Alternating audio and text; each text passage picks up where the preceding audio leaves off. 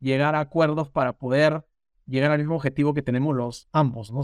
Eh, al final del día, eh, cuando el pollo se comercializa, eh, la imagen es de nosotros como, como productores, no del gobierno. El gobierno es una, una agencia reguladora, pero al final la mala imagen es sobre nosotros, que somos los productores. Entonces, afortunadamente, el enfoque científico se ha adoptado como algo que es, que es ahora parte del común y a mí me alegra muchísimo. Bienvenidos a Avi Podcast, una línea directa con los principales referentes de la industria avícola. Avi Podcast solo es posible gracias al apoyo de empresas innovadoras que creen en la educación continua. El ANCO es ver crecer a nuestros animales con salud. Fibro Animal Health Corporation. Animales saludables, alimentos saludables, un mundo saludable. Síguenos en redes sociales y Spotify para tener acceso a información de calidad, continua y de acceso gratuito. Hola, bienvenidos nuevamente a nuestro Avi Podcast, esta área de, pláticas sobre temas relacionados con la industria avícola. Gracias por seguirnos. El día de hoy vamos a charlar sobre la evolución y cambios que ha habido en las regulaciones de seguridad alimentaria para la industria del pollo de engorda en los Estados Unidos. Para platicar de este tema, le agradecemos mucho al ingeniero Juan Francisco de Villena que haya aceptado la, invitación para platicar sobre esto. Antes de iniciar formalmente, Juan, ¿puedes compartirnos un poco tus experiencias, cómo te involucraste en la producción avícola y un poquito de tus antecedentes, tanto académicos como laborales? Sí, claro. Bueno, muchas gracias por la invitación. Eh, yo soy peruano de nacimiento. Eh, pues en conclusión, nunca quise o, nunca tuve la visión de estar en la industria agrícola, fue por accidente, pero eh, yo ingresé a la Universidad Nacional Agraria de La Molina en Lima, Perú, y ahí estudié la carrera de Industrias Alimentarias y luego tuve la oportunidad de venir a los Estados Unidos a hacer una maestría eh, en la Universidad de Maryland en microbiología de alimentos y luego empezar en la industria agrícola y afortunadamente la investigación que hice en la Universidad de Maryland es sobre pollos, fue en eh, resistencia a antibióticos en, pollos que fueron en, en, E. coli que fue aislada de, pollos, eh, inclusive de Georgia, que es donde vivo ahora. Entonces, porque estaba escrito en el, en el destino que iba a terminar en eso. Entonces después empecé a trabajar para una compañía que se llama Perdue Farms, eh, en Delaware y estuve con ellos más o menos unos tres años.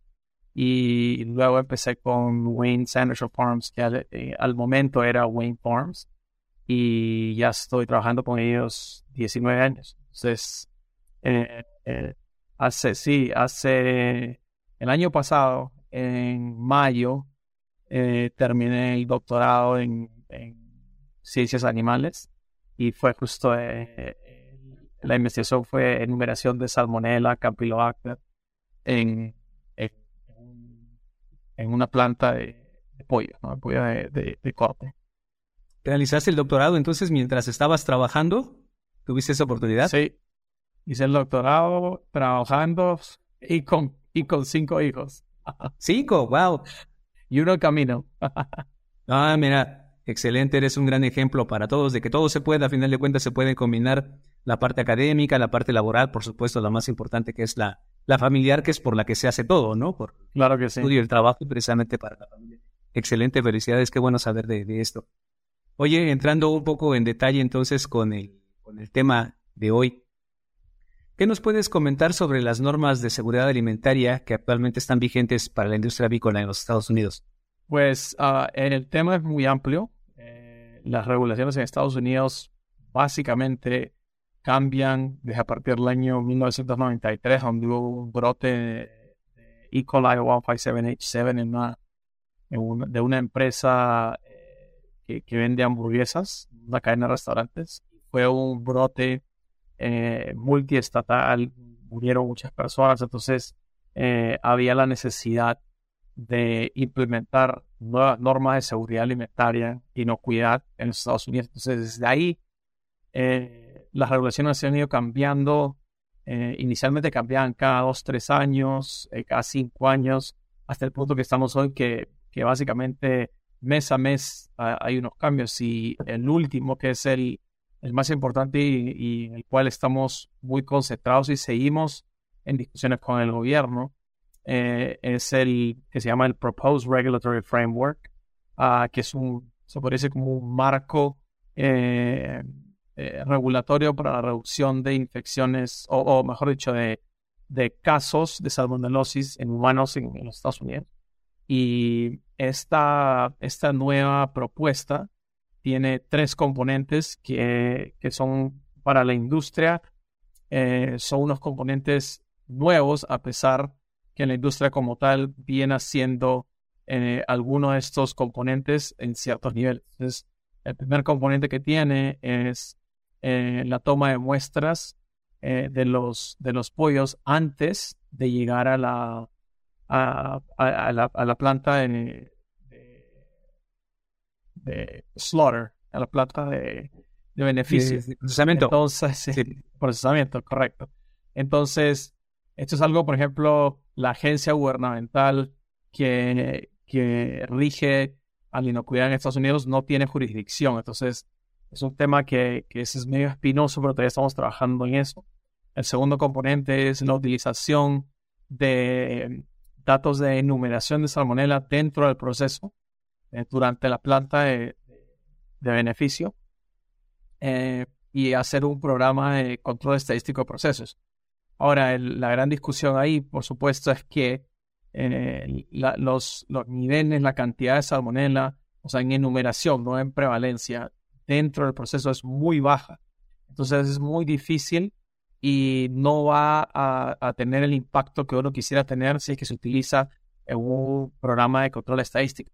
En la propuesta de nosotros es utilizar eh, aerobios totales que están en más cantidad y que es lo que podría tener un mayor impacto en, el, proceso total. Y el tercero es cambiar el actual estándar eh, que es de, de, prevalencia, positivo o negativo, cambiarlo a un nivel de numeración. Entonces la discusión es cuál va a ser, cuál va a ser ese nivel de numeración, esa cuantificación de salmonella, y qué se va a hacer con el producto si es que no alcanza ese nivel, porque acuérdense que aquí en los Estados Unidos se producen masas de masas de, pollo. Entonces, eh, si tú, por ejemplo, agarras una planta de proceso que beneficia 150 mil pollos en un día y tienes eh, un cuarto de millón de libras de pechuga, por ejemplo, que se, que se producen, eso quiere decir de que si yo tomo una muestra de esas pechugas, tendría que almacenar esos, ese cuarto de millón de libras en algún lugar hasta que me lleguen los resultados de poder definir si ese producto se libera o no. Entonces, está toda esa discusión en este momento. Entonces, este es el tema que en este momento está más caliente y el que estamos en, más reuniones. Ya tuvimos tres reuniones con, con el gobierno y y muy probable haber una cuarta eh, con las diferentes, eh, el diferente, la diferente retroalimentación que nosotros como industria hemos dado al gobierno, porque nosotros estamos eh, comprometidos en, en, lo mismo, en la misma tarea, de, hacer un producto inocuo que no, que no afecte a los consumidores. Entonces, ¿cómo es que se puede tener ese impacto?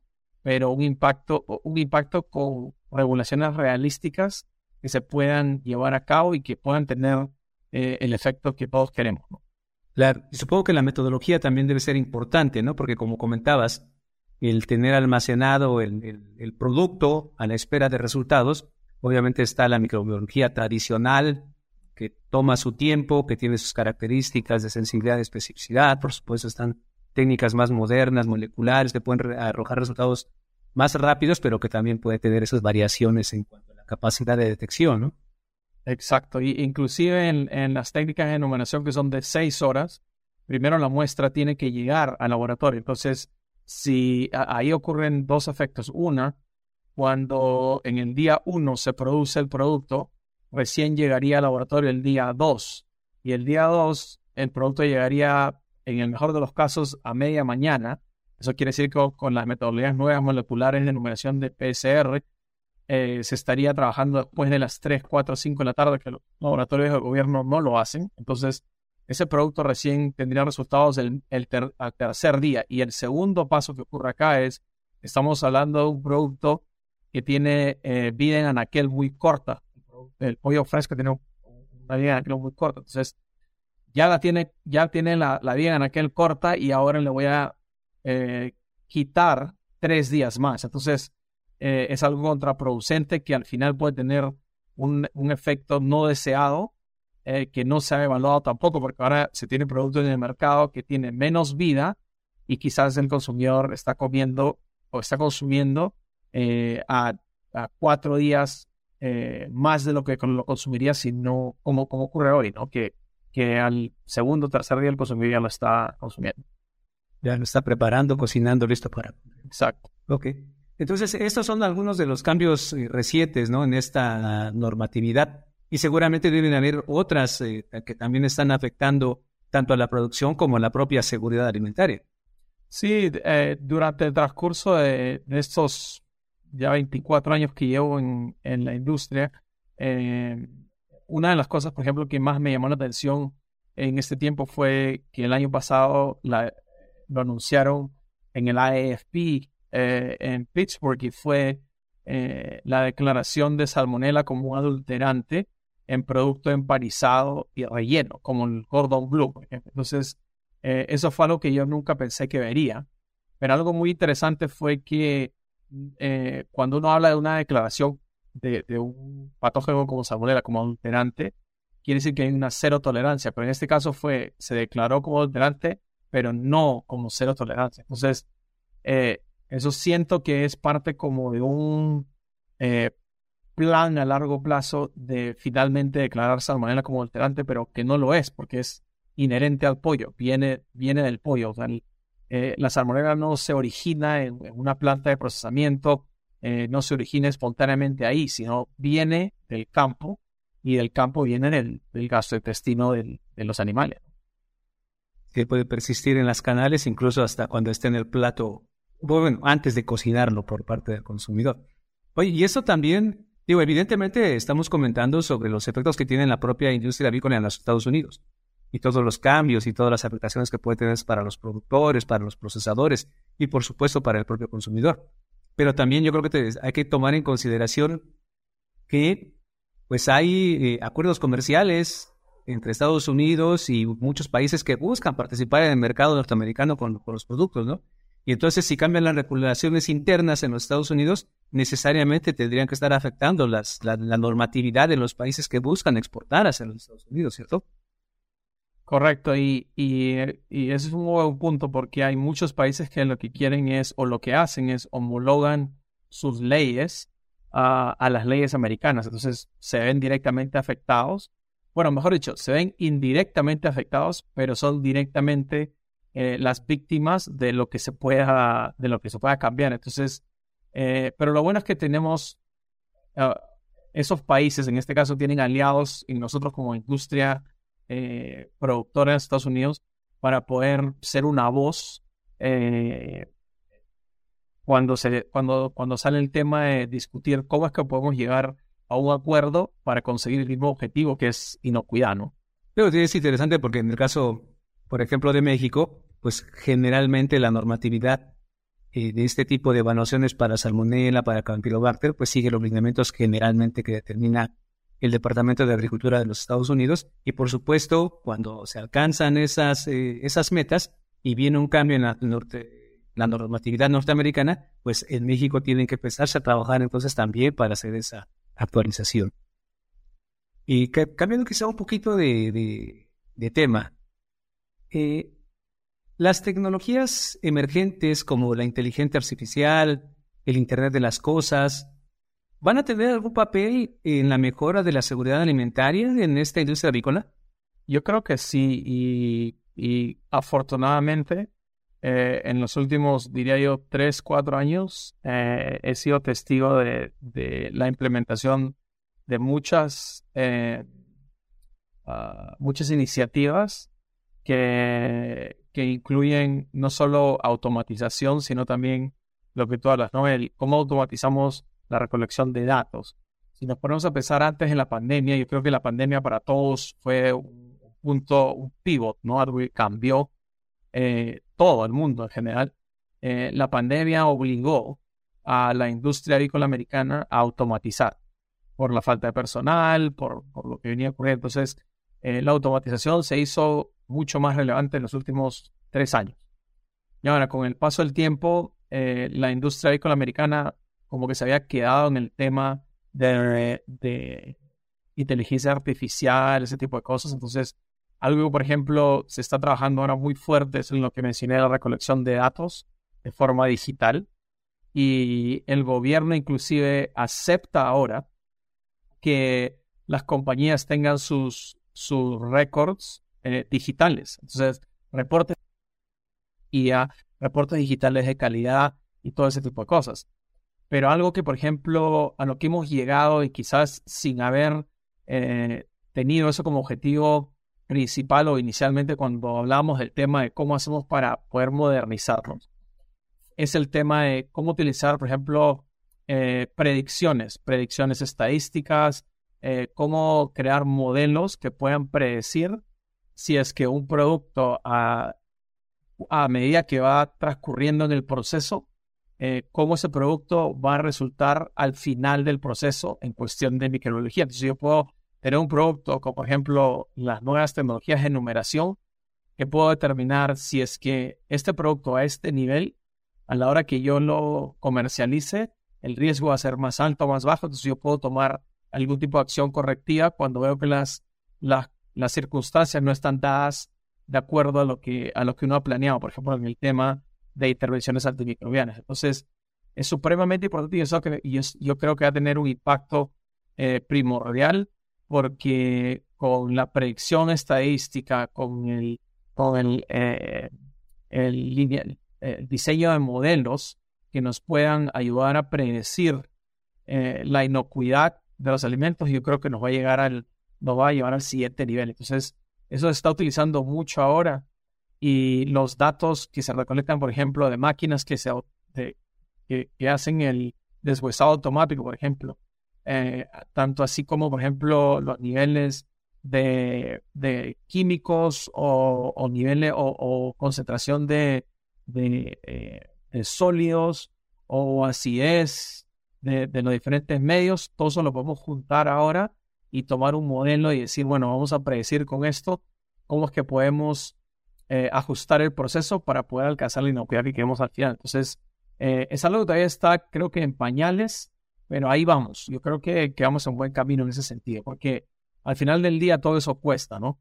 Entonces, eh, es un costo que, que tangiblemente no se puede ver, o sea, no es algo que yo pueda decir, va a incrementar la producción a partir de mañana tantas libras, pero es algo que eventualmente yo creo que va a ser parte común. Yo creo que de aquí a unos 10 años eh, hablar de inteligencia artificial, todo eso va a ser algo como muy común, algo de todos los días. Sí, y aquí la verdad es que no, no puedo evitar pensar nuevamente en lo que comentaba con anterioridad, ¿no? Que todo esto que en Estados Unidos, quizá en otras partes del mundo, ya está, que dices tú, en pañales, pues está seguramente mucho más avanzado que en varios países de, Latinoamérica. Y entonces eh, el retraso o la posibilidad de alcanzar esos niveles, por supuesto, puede tomar un poco más de tiempo. Pero yo creo también que al ver lo que se está desarrollando, lo que ya se está presentando en otros lugares, pues debería ser un buen indicador o un buen aliciente para la industria agrícola latinoamericana para empezar a trabajar también sobre esos, sobre esos temas para ser más eficiente esta producción y lograr, como comentas, la inocuidad, la seguridad y la inocuidad alimentaria. Correcto. Muy bien. Eh, déjame ahora preguntarte un poquito. Bueno, lo, comentaste brevemente, pero ¿podrías profundizar un poquito más en las agencias gubernamentales en los Estados Unidos que regulan este, estos aspectos en el pollo de engorda? Uh, aquí es la agencia principal en cuestión de inocuidad, es el FSIS, que es el eh, Food Safety Inspection System, el, sistema de inspección de inocuidad de alimentos. Y esta agencia pertenece al Departamento de Agricultura de los Estados Unidos. Pero, pero el Departamento de Agricultura de los Estados Unidos además tiene otras agencias que también tienen algún impacto, quizás no necesariamente directamente eh, en la inocuidad, pero en, en el proceso como tal. Entonces, por ejemplo, la AMS, que es la agencia, el servicio de, marketing agrícola, se puede decir así. Ellos se encargan, por ejemplo, de ciertas certificaciones. Las certificaciones en el caso, por ejemplo, de, para que uno pueda colocar en los rótulos eh, libre antibióticos, ese tipo de cosas, esta agencia AMS se encarga de esta evaluación y certificación. Pero la principal, y yo diría que la más importante en cuestión de, de inocuidad es el FCIS, y no solo porque por el mandato presidencial que tiene de asegurar la inocuidad, sino eh, porque tiene presencia en las plantas de pollo eh, 100% del tiempo. O sea, eh, uno no puede producir si no hay un sistema de inspección en esa planta. Entonces, eh, por ejemplo, cuando acaba la producción, porque ellos tienen normas en cuestión de cuántas horas pueden trabajar y todo, cuando ellos tienen que irse de, la planta de proceso, se acaba el proceso, no, no se puede continuar. Entonces, eh, esa es la agencia más importante y, con la que tenemos, eh, yo no diría que, que, mejor relación, sino más contacto con ellos porque es, están el día a día en nuestras operaciones. Claro, más interacción con ellos pues, precisamente por, por las actividades que se, que se desarrollan. Exacto. Un poquito relacionado también con el, con el tema. Y, pensando en el caso de la reducción en el uso de, antibióticos, ¿cómo está abordando la industria de pollos de engorda estos desafíos relacionados con esa resistencia a los antimicrobianos? ¿Y, la, y las reglamentaciones se están modificando en también en consecuencia? Mira, y es, ese es un tema muy interesante y también un tema, un tema espinoso. Eh, una de las cosas, por ejemplo, que que están dentro de las regulaciones, ya sea el pollo convencional, que es el pollo que, todos conocemos, o, los pollos eh, específicamente, por ejemplo, sin antibióticos o sin antibióticos con, eh, con dieta vegetariana o qué sé yo, de los diferentes que hay. Eh, las reglas son un poco diferentes, pero al final del día lo que ocurre es que la reglamentación está desde hace años eh, y, se sigue a cabal, a cabalidad aquí en los Estados Unidos, es la reglamentación sobre el periodo de, acá se le dice withdrawal time, el periodo de, me imagino, de retiro, una cosa así. Entonces, pero es el periodo de retiro de antibióticos. Entonces, por ejemplo, antibióticos en Estados Unidos solo pueden ser recetados por un veterinario. Acá no, no es que yo puedo ir y decir, bueno, póngale ese antibiótico a esta camada, no. O sea, es un veterinario certificado.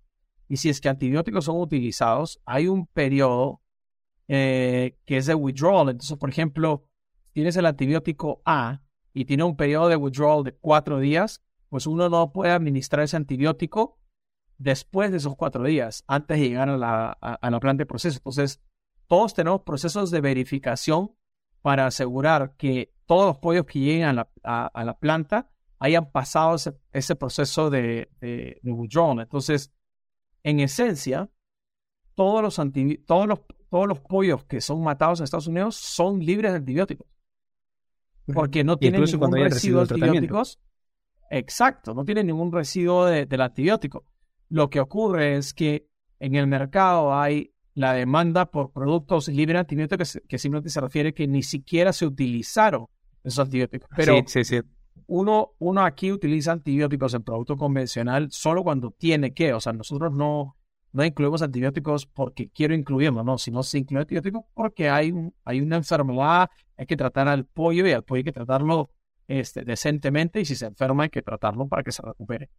Pero siempre claro, esas... en, la función del médico veterinario de la empresa, independientemente del tamaño de la empresa, el objetivo de la empresa, el veterinario tiene por obligación la preservación de la salud y la vida de los animales. Y si es necesario, pues obviamente tiene que recomendar la utilización del antimicrobiano. Exacto. Y, y entonces, al final del día, en, la responsabilidad del veterinario de decirnos cuánto tiempo tiene este antibiótico de withdrawal para saber si es que se puede utilizar o no en esa camada en particular. Entonces, ahí viene el tema. Ahora, el, el gran problema es qué ocurre con los, los pollos eh, que son eh, criados silvestremente, eh, que son criados artesanalmente, en una casa, en un patio, en una granja, que no tiene ningún tipo de certificación o que no es comercial.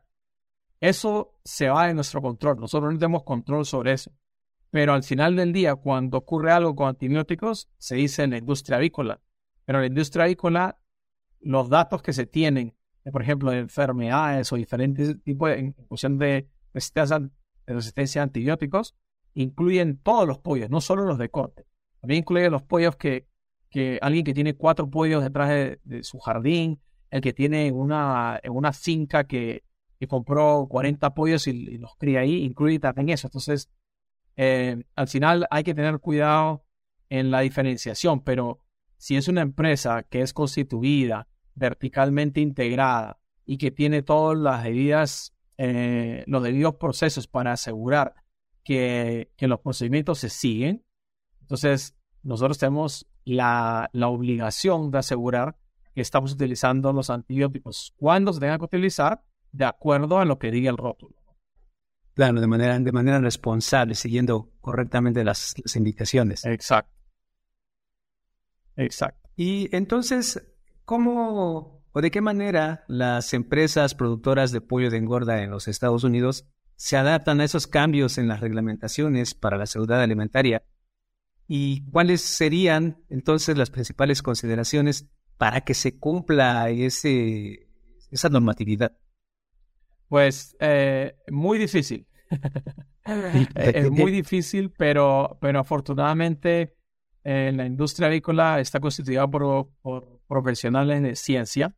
Eh, no es una industria constituida por eh, personas improvisadas que simplemente empíricamente aprendieron, sino es, un, una, un enfoque científico. Entonces, nosotros como industria hemos adaptado a la ciencia para poder, con datos, demostrar o poder implementar ciertas, en este caso, normativas. Entonces, por ejemplo, en, cuestión de inocuidad, eh, nosotros no implementamos intervenciones antimicrobianas porque se nos ocurrió.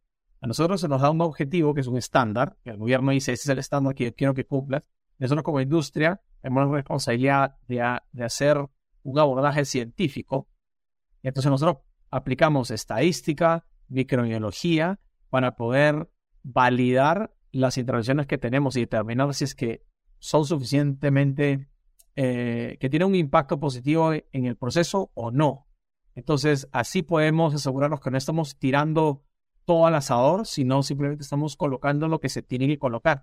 Y, y algo que, que, no se habla mucho es en las diferentes eh, estrategias que tenemos nosotros como industria, que no tiene que ver nada con los químicos. En la industria agrícola eh, a veces se sataniza que los químicos que utilizan, pero no se habla en los no químicos que utilizamos. Y tenemos muchas estrategias no químicas que, utilizamos para, por ejemplo, en el proceso, minimizar la contaminación cruzada, que es uno de los factores que, que influye muchísimo en la inocuidad. Entonces, eh, como industria, lo que estamos haciendo, lo que hemos venido haciendo por años ahora es tener un enfoque científico eh, a todas las normativas que salen. Y la segunda parte es poder tener esa relación con el gobierno de poder conversar. Ellos siempre van a ser una agencia regulatoria, pero nosotros podemos conversar a un nivel científico, eh, podemos conversar eh, sobre comparaciones estadísticas y se puede hablar el mismo lenguaje.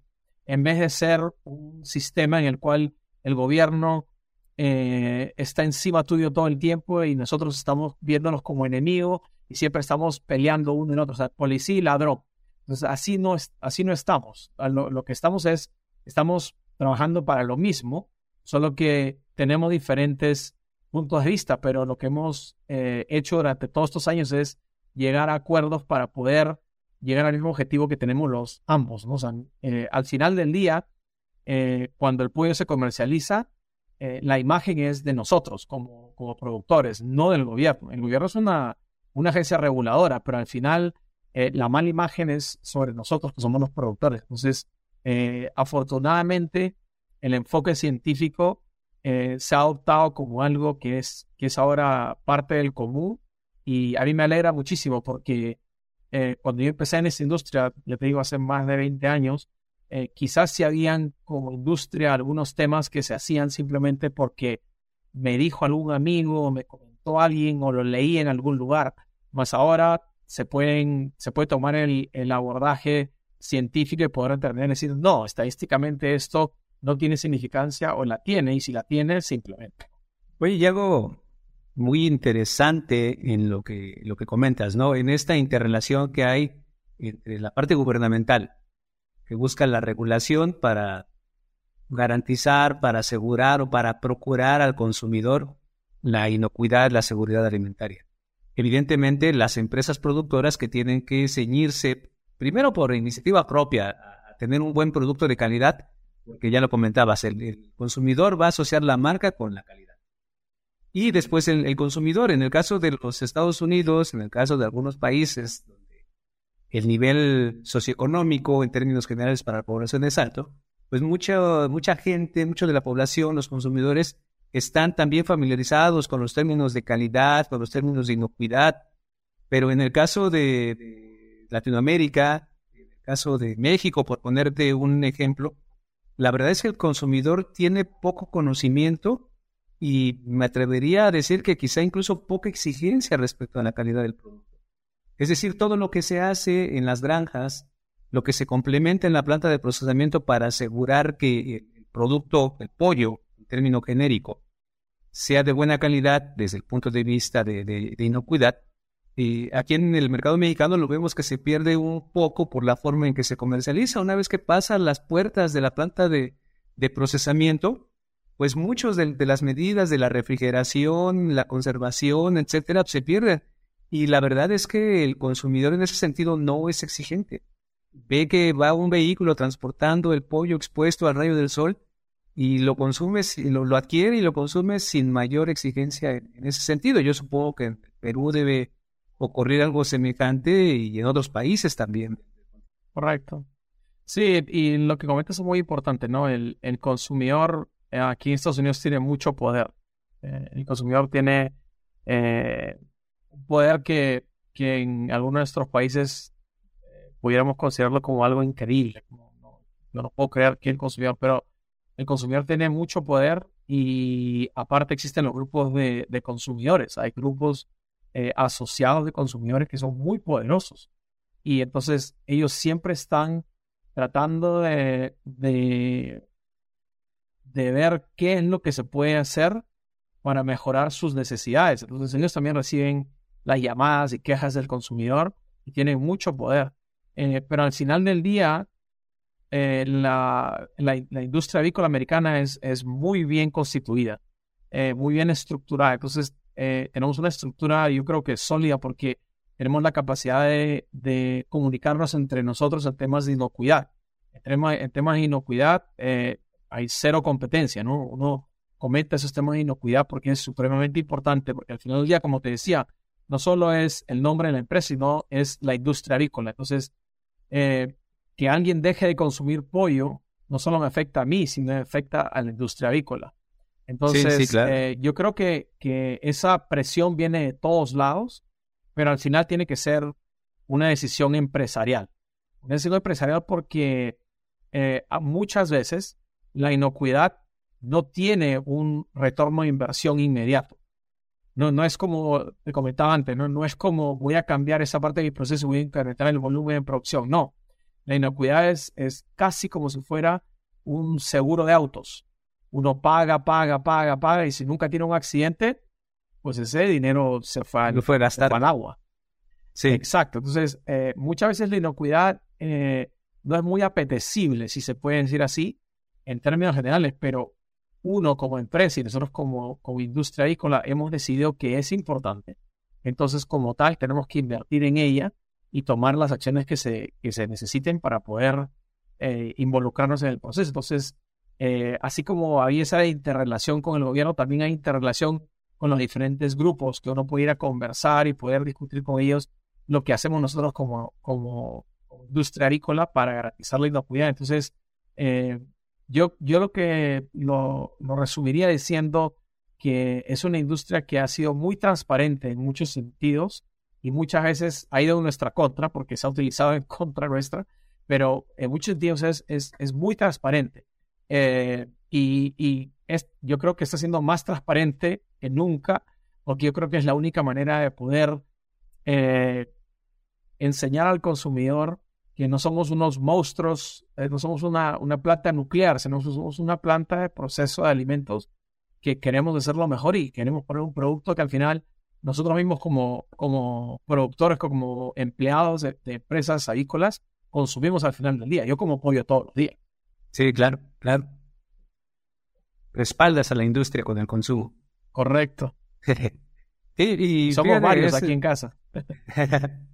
Digo, es, es muy interesante porque a final de cuentas este, este poder del consumidor pues se basa en el conocimiento. Si el consumidor conoce, sabe de la calidad, espera inocuidad, entonces tiene elementos para exigirla y cuando no la obtiene para reclamarla, para buscar los, mecanismos para que ésta sea restaurada si es que se pierde de algún lado, ¿no? Y la verdad, insisto en esta parte, quizá en algunos países de, Latinoamérica este poder del consumidor no es tan fuerte, no tiene el propio conocimiento. Y el objetivo del consumidor es encontrar el producto lo más barato posible para poder tener el, este acceso a este alimento dos, tres, cinco veces a la semana, ¿no? Y, pues no le viene todavía a la mente el saber que podría exigir, que podría demandar mejores productos.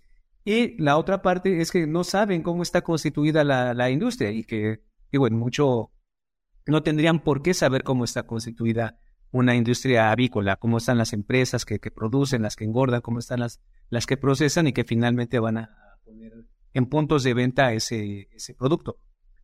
Pero existen también otros factores, porque me vino a la mente, mencionaste el asunto del brote de la E. coli 257 hace algunos años en los Estados Unidos. Hace varios años ya, aquí en México, hubo un estudio muy, muy grande para buscar a esta E. coli 257, porque compartimos una gran, gran este, extensión de terreno de frontera México con los Estados Unidos, hubo un proyecto gigantesco con pollos, con carne de res, con carne de cerdo, y no se encontró la bacteria y no se ha reportado un solo brote en, humanos con estas bacterias. Entonces, incluso hay algunos otros factores para el caso del consumidor, en el que no es que quizá la salmonela no esté presente en el producto, sino que por alguna razón la resistencia del consumidor o la cocción, la preparación del, alimento impide que que los brotes o que las infecciones y que las notificaciones a los sistemas de salud se den y por lo tanto los datos no es que estén alterados, sino que hay, no hay datos reales de la frecuencia de las infecciones, por ejemplo, con salmonela, pues porque también por alguna razón el consumidor no, no se reporta al médico o simple y sencillamente pues no se, no se enferma en algunos países latinoamericanos en comparación con lo que podría estar pasando en Estados Unidos, en varios países de Europa. Sí, y, por ejemplo, el, tema que tú hablas de, la res ¿no? o, carne molida, eh, yo no conozco a nadie que diga yo quiero mi, mi hamburguesa término medio. Pues siempre uno sabe, ¿no? Y, a, pesar de que no puede tener los conocimientos microbiológicos, que una hamburguesa la tiene que estar bien cocinada. Una carne la puede comer eh, hasta media cruda y, y, pues hay gente que come carne cruda y qué sé yo, pero nunca vas a escuchar a alguien que te diga, al menos yo no conozco, que te diga, yo quiero el pollo eh, medio, este, medio bien cocido. No, el pollo siempre tiene que estar bien, cocido. Entonces, entonces está ese tema, está ese tema también. Y ahora el otro tema que es también importante es los últimos brotes de salmonela. Si ustedes ven los últimos cuatro o cinco años, la gran mayoría han sido en vegetales.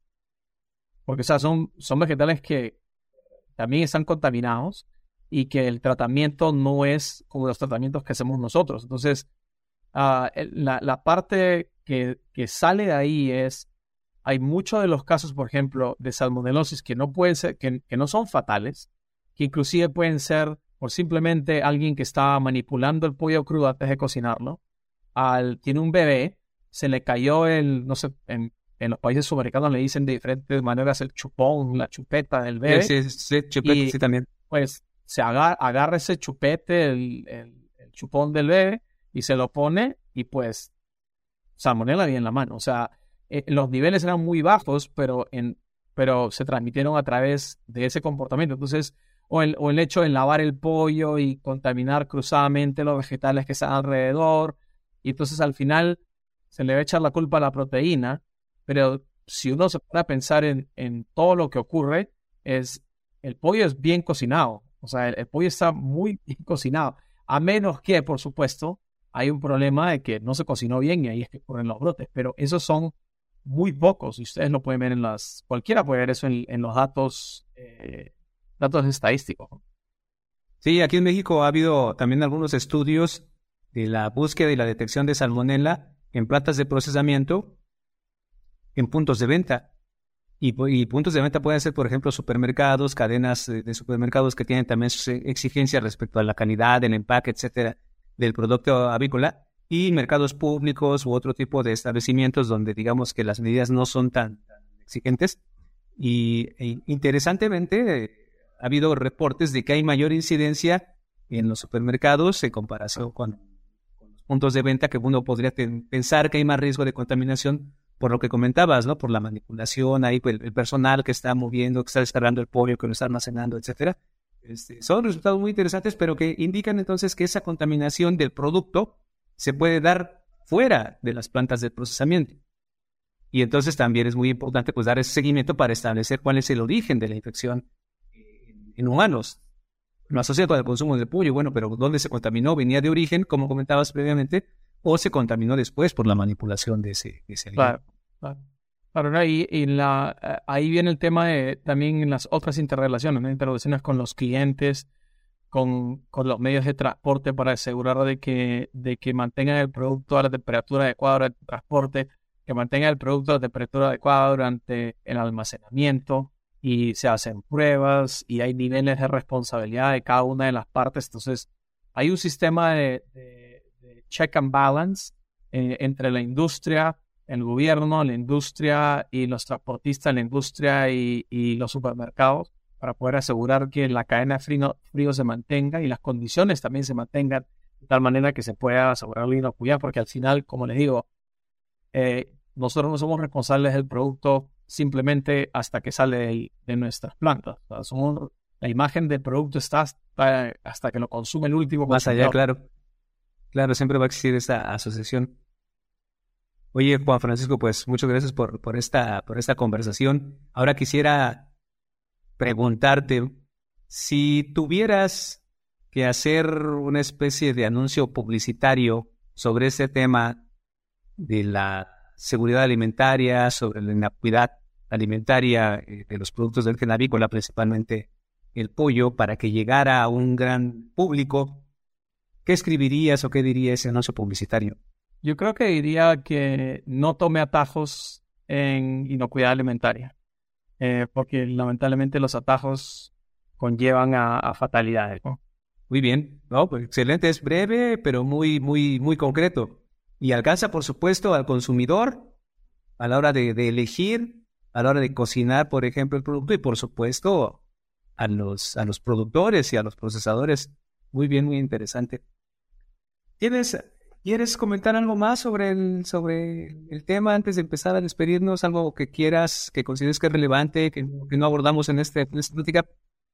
Solo diría que, que es, un, es una industria maravillosa y, preciosa, eh, eh, por el sentido que no solo hay cambios todo el tiempo, sino que nosotros tenemos impacto directo en salud pública. Entonces, a pesar de que no somos eh, doctores de corazón, eh, estamos muy comprometidos en el tema. Entonces es una industria muy bonita que, aparte de, lo que uno ve, hay muchas cosas detrás. Entonces esta industria no solo tiene profesionales eh, del área de calidad, inocuidad alimentaria, sino también de operaciones, contabilidad, salud ocupacional, tiene doctores, médicos, enfermeras, abogados, gente de, marketing, gente de planeamiento estratégico, ingenieros. Entonces, es una industria muy rica y yo invitaría a las personas que aún no están decididas en qué es lo que quieren hacer, que, experimenten algo en la industria agrícola porque es realmente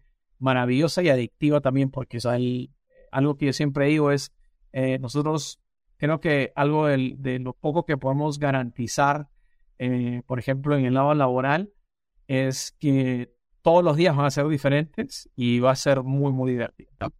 Bueno, excelente. Oye, esto también debería estar incluido en el, en el anuncio publicitario. Exacto. Es que son, son ideas muy, este, muy buenas y realmente muy atractivas. Se habla mucho, ah, por lo menos en México y seguramente en otras partes, de, la escasez de profesionistas. Bueno, yo hablo desde el punto de vista de los, de los veterinarios, la escasez de veterinarios interesados en integrarse a la, industria avícola. Y precisamente este tipo de conversaciones con personas, con profesionales como tú, nos da la pauta también para seguirlos invitando por esos mensajes que se envían de todo lo que la industria avícola les puede ofrecer. Exacto. Exacto. Ok, Juan Francisco, antes de despedirnos, voy a hacerte tres preguntas que regularmente hacemos a nuestros invitados. Ok. Y la primera tiene que ver con la parte, digamos, académica, la parte profesional, sobre algún libro que consideres que es excelente para esos temas de calidad o de inocuidad alimentaria o de los eh, temas que tú, con los que tú trabajas habitualmente, algo que te sirva de referencia, que puedas recomendar un libro relacionado con esos temas. Mira, el libro como tal, eh, yo podría, eh, yo podría dividirlo en dos partes. Una, libro como tal, eh, a la hora de, de, aprender, sí. O sea, cuando uno está en la universidad, algún libro que, que un profesor nos pueda este, exigir que leamos de ingeniería de alimentos, microbiología, qué sé yo. Y de esos hay muchos. Pero la otra parte, y es la cuestión que estamos hablando hoy, ¿no? De los, cambios en las regulaciones, las diferentes metodologías. Y alguien me preguntó eso hace, uno, alguien, alguno de mis amigos me preguntó hace como hace un mes, ¿no? Este, ¿qué, ¿Qué me puedes recomendar de un libro? Lamentablemente no hay un libro, o no hay, no hay dos o tres. Lo que, lo que hay es mantenerse al tanto. Hay, hay muchas plataformas que dan información. No, no estoy hablando de Facebook o ese tipo de cosas. Eh, claro, son los oficiales, las redes sociales. Estoy hablando gubernamentales, estoy hablando de medios, medios como este, podcast, eh, noticias, reportes que salen, pero lo más importante es eh, papers científicos. Estar al tanto de los papers científicos que vayan saliendo en estos temas y son muchos. Entonces, cuando uno va leyendo esos papers científicos, uno también se va educando y aprendiendo más. Pero como digo, en mi caso, yo leo muchos papers científicos, pero al mismo tiempo también eh, me mantengo al tanto de lo que pasa en la industria, no solo de, de, mi interacción en las diferentes conferencias en las que participo, sino también en los anuncios que salen. Ah, hay, hay, diferentes, diferentes uh, noticias que uno se puede suscribir de la industria avícola. Hay, hay, muchas, no quiero nombrar una o dos, pero hay muchas. Y uno ahí va leyendo y viendo y buscando. Y yo les digo, muchas de las cosas que yo he implementado han salido de una revista que leí, de un paper que leí, o de una de estas noticias que me suscribí y apareció y dije, oye, déjame investigar sobre esto. Llamé, pregunté y comenzamos a discutir y lo implementamos. Entonces, mi recomendación sería mantenerse al día. Una vez que uno ya salió de la universidad y tuvo esos conocimientos primarios, mantenerse al día y eso es a través de noticias, suscripciones y eh, papeles, papers científicos. Sí, buscar un poco, tener un poco de criterio, ¿no? Para poder este, como que filtrar la información. A veces hay demasiada, hay mucha y saber cuál se puede confiar más que otra. Excelente, muy buena recomendación. Y ahora ya a título más personal, individual, en tus gustos, cuando tus cinco hijos y el que está en camino te lo permiten, ¿qué te gusta leer? ¿El título de algún libro o, algún autor? bueno, no. Eh, cuando a título personal y cuando hago las cosas que quiero hacer fuera del trabajo, juego fútbol. No leo. Ah, excelente. Entonces. ¿A poco hay otra eh, cosa que no sea fútbol? No, hay. Pero, pero sí, eh, eh, a veces ayer, ayer después de muchos años vi medio tiempo de un partido de Copa Libertadores y quedé pero embelesado. Entonces, eh, sí, en mis tiempos libres trato de no leer, sino más bien ver fútbol, jugar fútbol y así me mantengo entretenido.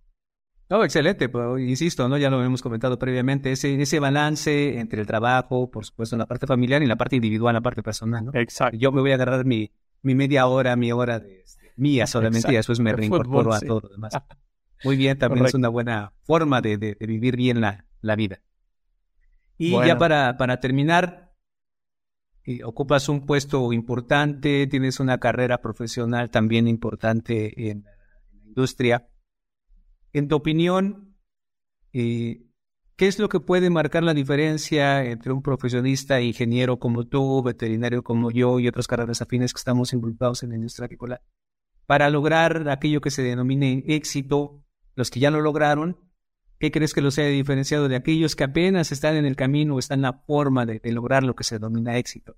Pues yo definitivamente, y me voy a robar una frase de uno de, mi último jefe que tuvo, que se acaba de retirar a fines del mes de marzo, eh, pero es algo en lo que creo y que marca la diferencia como tú lo mencionabas y es eh, muchas veces eh, uno se preocupa de cuál es la siguiente posición, cuál es el siguiente ascenso, cuánto dinero más puedo ganar si voy a esta otra posición, cuánto dinero puedo ganar si voy a esta otra empresa, y, siempre buscando algún tipo de, cosas externas al trabajo que lo único que hace es nos distrae. Entonces, al final del día, eh, yo creo que el éxito se basa en haz lo que estás haciendo, pero al 100%, y esa posición que otros pueden pensar, ese dinero extra que puede llegar, va a llegar. Pero si es que te distraes pensando en eso, ese trabajo no lo vas a hacer al 100%. Entonces, es un círculo vicioso, ¿no? Uno, uno puede estar trabajando al 60, 70, 80%, entonces nunca va a alcanzar lo que quiere, pero a la vez está con los ojos en ese objetivo y nunca lo va a conseguir. Entonces, em, no, yo no diría que, bueno, sí, yo parece como confiar, confiar en el donde estás trabajando. Ahora, hay ciertas excepciones, ¿no? O sea, si uno está ahí feliz donde uno está, pues tiene que hacerlo, pero una vez que uno está en el lugar donde cree que tiene que estar, para eso vamos a hablar, es enfócate en lo que estás haciendo, dale el esfuerzo, no guardes nada para mañana, porque tú no sabes si vas a estar mañana acá. Tú no sabes si mañana la empresa cierra y tú diste tu 80%, querías dar el 20%, pero como cerró la empresa, nunca más van a saber que diste el 100%. Entonces, uno tiene que dar el 100% para que uno pueda marcar, que uno que haga historia donde está. Y eso, eso lo que va a conseguir es que eventualmente las cosas se, ven, se, se van dando y uno consigue ese puesto que quería, ese dinero que más quería, ese ascenso que no quería, pero dar el 100%. O sea, en eso, eso sinceramente yo diría como, como consejo, si es que me atrevería a dar uno, es eso, ¿no? Enfócate en lo que estás haciendo, dale duro al 100% y lo demás va a llegar. Excelente, muchas gracias. Yo creo que a todos nos sirve el consejo. Estamos trabajando, ya llevamos muchos años en esto, pero seguramente también de los que nos ven, de los que nos escuchan, algunos estarán apenas empezando este, este camino y la verdad es que es un excelente consejo para poder tener una vida satisfactoria en un futuro no muy lejano. Pues Juan Francisco de Villena, ingeniero en alimentos, doctorado también en, Animal Science. Muchas gracias por haber participado, por haber conversado con nosotros en este Avi Podcast. Esperamos que no sea la última vez. Muchas gracias. Con mucho gusto. Muchas gracias. Si te gustó este episodio, no dejes de compartirlo con otros profesionales para que más personas puedan tener acceso a la palabra de los principales referentes de la industria avícola.